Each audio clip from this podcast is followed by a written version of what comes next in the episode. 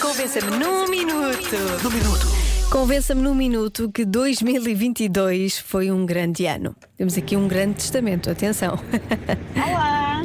Olá. Convença-me de um minuto de hoje e eu penso que isso é, é, é fácil, é fácil. Mais ou então, menos. basta sermos gratos por tudo aquilo que temos na nossa vida, porque há tantas pessoas que têm tão menos do que nós, ok? Ehm, eu acho que todos os anos devemos agradecer por tudo de bom que nos acontece e mesmo as coisas menos positivas, também é com elas que nós avançamos na vida e que nós superamos tudo o que, o, o, o que vem. Muitas vezes os obstáculos, muitas vezes as dificuldades, muitas vezes as perdas são hum, caminhos para nós chegarmos mais além.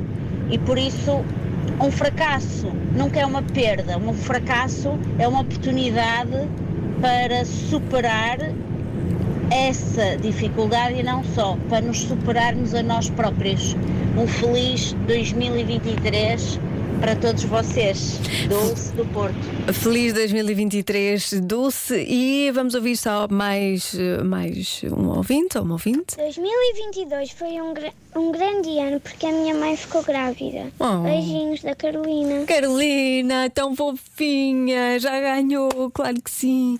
E que todos os anos sejam os melhores anos de sempre, como eles dizem, as crianças dizem sempre: é o melhor de sempre ou o pior de sempre.